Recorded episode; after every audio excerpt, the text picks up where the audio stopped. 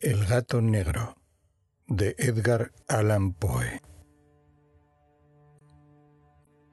La docilidad y humanidad de mi carácter sorprendieron desde mi infancia. Sentía una auténtica pasión por los animales y mis padres me permitieron poseer una gran variedad de mascotas. Casi todo el tiempo lo pasaba con ellos y nunca me consideraba tan feliz como cuando les daba de comer o los acariciaba.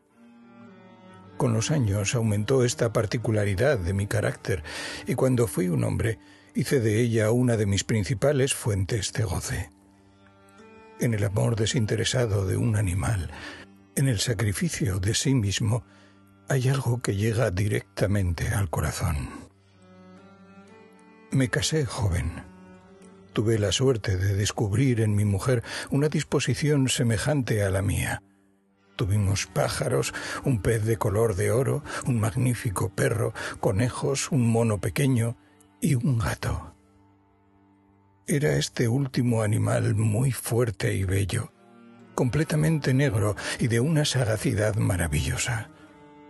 Mi mujer, que era en el fondo algo supersticiosa, hablando de su inteligencia, aludía frecuentemente a la antigua creencia popular que consideraba a todos los gatos negros como brujas disimuladas. Plutón, se llamaba así el gato, era mi amigo predilecto. Solo yo le daba de comer y a donde quiera que fuese me seguía por la casa. Nuestra amistad subsistió así algunos años, durante los cuales mi carácter y mi temperamento, por causa del demonio de la intemperancia, sufrió una alteración radicalmente funesta. De día en día me hice más taciturno, más irritable, más indiferente a los sentimientos ajenos. Empleé con mi mujer un lenguaje brutal e incluso con el tiempo infligí a mi mujer violencia personal. Sin embargo, por lo que se refiere a Plutón, aún despertaba en mí la consideración suficiente para no pegarle. Andando el tiempo el mismo Plutón, que envejecía y naturalmente se hacía un poco huraño, comenzó a conocer los efectos de mi perverso carácter. Una noche, en ocasión de regresar a casa completamente ebrio, me pareció que el gato evitaba mi presencia. Lo cogí. Pero él, horrorizado por mi violenta actitud, me hizo en la mano, con los dientes, una leve herida. De mí se apoderó repentinamente un furor demoníaco. En aquel instante dejé de conocerme. Pareció como si de repente mi alma original hubiese abandonado mi cuerpo y una ruindad superdemoníaca, saturada de ginebra, se filtró en cada una de las fibras de mi ser. Del bolsillo de mi chaleco saqué un cortaplumas. Lo abrí. Cogí al pobre animal por la garganta y deliberadamente le vacié un ojo. Cuando al amanecer hube recuperado la razón, experimenté un sentimiento mitad horror, mitad remordimiento por el crimen que había cometido. Pero era un débil y equívoco sentimiento, y el alma no sufrió sus acometidas. No tardé en ahogar en el vino todo el recuerdo de mi acción. Curó entre tanto el gato lentamente. La órbita del ojo perdido presentaba, es cierto, un aspecto espantoso, pero después, con el tiempo, no pareció que se diera cuenta de ello. Iba y venía por la casa, pero en cuanto veía que me aproximaba a él, huía aterrorizado. Para mi caída final e irrevocable, brotó entonces el espíritu de perversidad el vivo e insondable deseo del alma de atormentarse a sí misma, de hacer el mal por amor al mal. Una mañana, a sangre fría, ceñí un nudo corredizo en torno a su cuello y lo ahorqué de la rama de un árbol. Lo ahorqué con mis ojos llenos de lágrimas, con el corazón desbordante del más amargo remordimiento.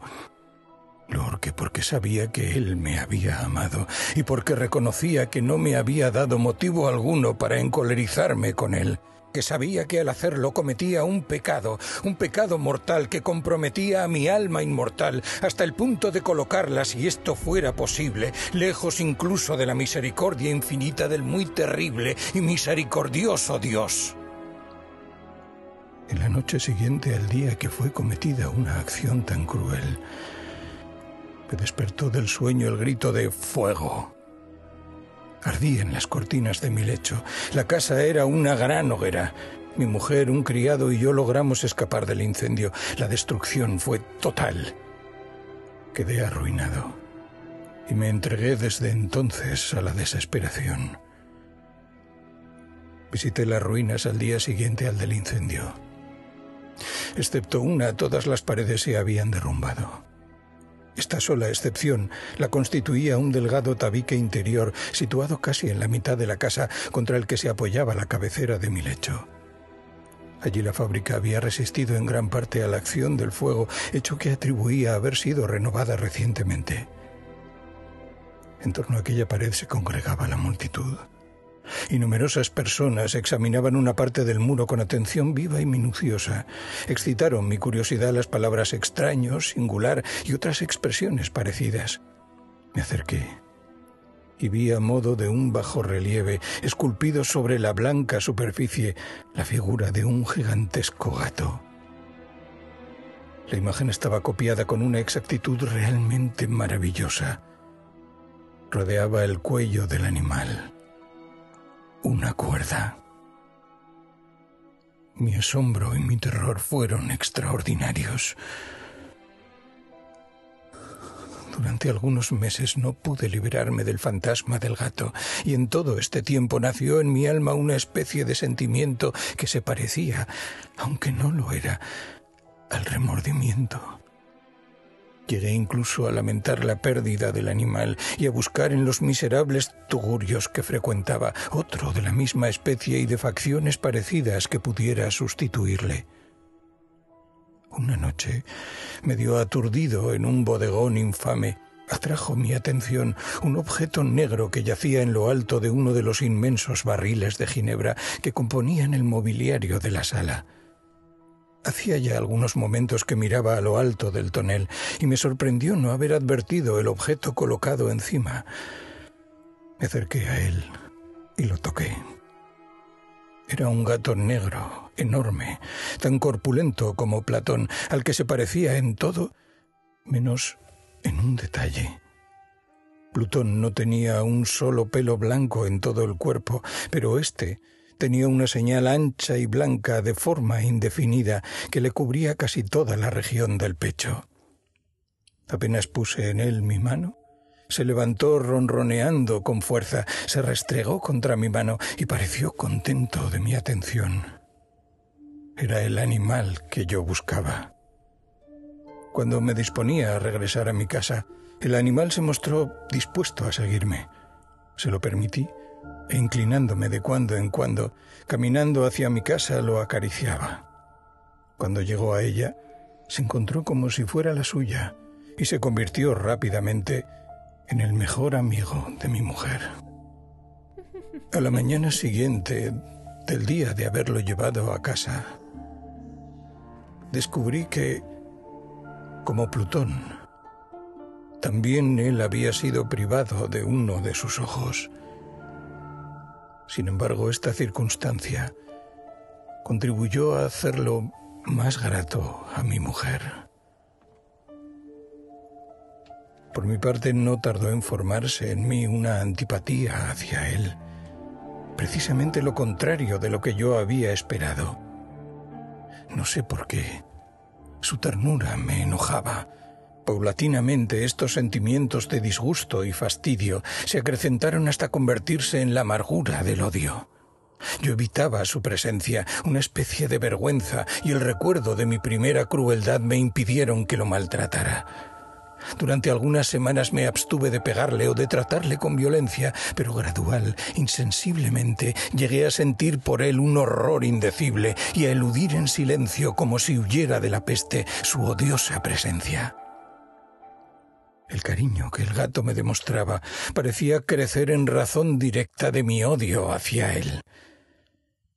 Mi mujer no pocas veces había llamado mi atención con respecto al carácter de la mancha blanca de que he hablado, y que constituía la única diferencia perceptible entre el animal extraño y aquel que había matado yo.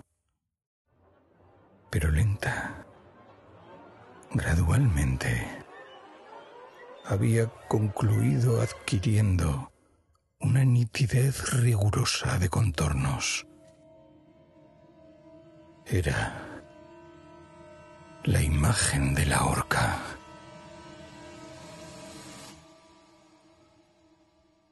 Yo era entonces, en verdad, un miserable, una bestia bruta. Sucumbió lo poco que había de bueno en mí. La tristeza de mi humor de costumbre se acrecentó hasta hacerme aborrecer a todas las cosas y a la humanidad entera. Mi mujer, sin embargo, no se quejaba nunca. Ay, era mi paño de lágrimas de siempre. Para un quehacer doméstico, me acompañó un día al sótano de un viejo edificio en el que nos obligara a vivir nuestra pobreza. Por los agudos peldaños de la escalera me seguía el gato, y habiéndome hecho tropezar de cabeza, me exasperó hasta la locura. Apoderándome de un hacha y olvidando en mi furor el espanto pueril que había detenido hasta entonces mi mano, dirigí un golpe al animal que hubiera sido mortal si le hubiera alcanzado como quería. Pero la mano de mi mujer detuvo el golpe. Una rabia más que diabólica me produjo esta intervención. Liberé mi brazo del obstáculo que lo detenía y le hundí a ella el hacha en el cráneo. Realizado el horrible asesinato, inmediata y resueltamente, procuré esconder el cuerpo. No podía hacerlo desaparecer de la casa ni de día ni de noche sin correr el riesgo de que se enteraran los vecinos tras pensar en varios métodos, me decidí a emparedarlo en el sótano, como hacían en la Edad Media los monjes con sus víctimas. Ayudado por una palanca, separé sin dificultad los ladrillos y habiendo luego aplicado cuidadosamente el cuerpo contra la pared interior, lo sostuve en esta postura hasta poder restablecer sin gran esfuerzo toda la fábrica a su estado primitivo. Cuando terminé, vi que todo había resultado perfecto. La pared no presentaba la más leve señal de arreglo. Barrí el suelo y recogí los escombros. Mi primera idea entonces fue buscar al animal que había sido el causante de tan tremenda desgracia, porque al fin había resuelto matarlo. En toda la noche no se presentó. Transcurrieron el segundo y el tercer día y mi verdugo no vino. Al cuarto día, después de haberse cometido el asesinato, se presentó inopinadamente en mi casa un grupo de agentes de policía y procedió a una rigurosa investigación del local. Sin embargo, confiado en lo impenetrable del escondite, no experimenté ninguna turbación. Los agentes quisieron que les acompañase en sus pesquisas. Fue explorado hasta el último rincón. Recorrí el sótano de punta a punta, crucé los brazos sobre el pecho y me pasé indiferente de un lado a otro. Plenamente satisfecha, la policía se disponía a abandonar la casa. Sentía la viva necesidad de decir una palabra y hacer doblemente evidente su convicción con respecto a mi inocencia. Señores, dije cuando los agentes subían la escalera, es para mí una gran satisfacción haber desvanecido sus sospechas. Señores, tienen ustedes aquí una casa muy bien construida. Puedo asegurar que esta es una casa excelentemente construida. Estos muros, estos muros están construidos con una gran solidez.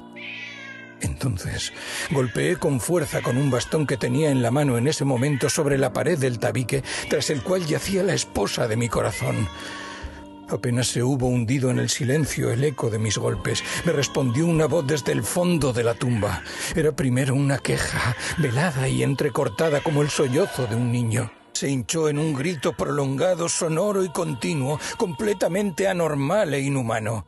Un alarido, un aullido mitad horror, mitad triunfo, como solamente puede brotar del infierno, horrible armonía que surgiera al unísono de las gargantas de los condenados en sus torturas y de los demonios que gozaban en la condenación. Me sentí desfallecer. Durante un instante se detuvieron en los escalones los agentes. El terror los había dejado atónitos. Un momento después, doce brazos robustos atacaron la pared que cayó a tierra de un golpe. El cadáver, muy desfigurado ya y cubierto de sangre coagulada, apareció rígido a los ojos de los circunstantes sobre su cabeza, con las rojas fauces dilatadas y llameando el único ojo, se posaba el odioso animal cuya astucia me llevó al asesinato y cuya reveladora voz me entregaba al verdugo. Yo había emparedado al monstruo en la tumba.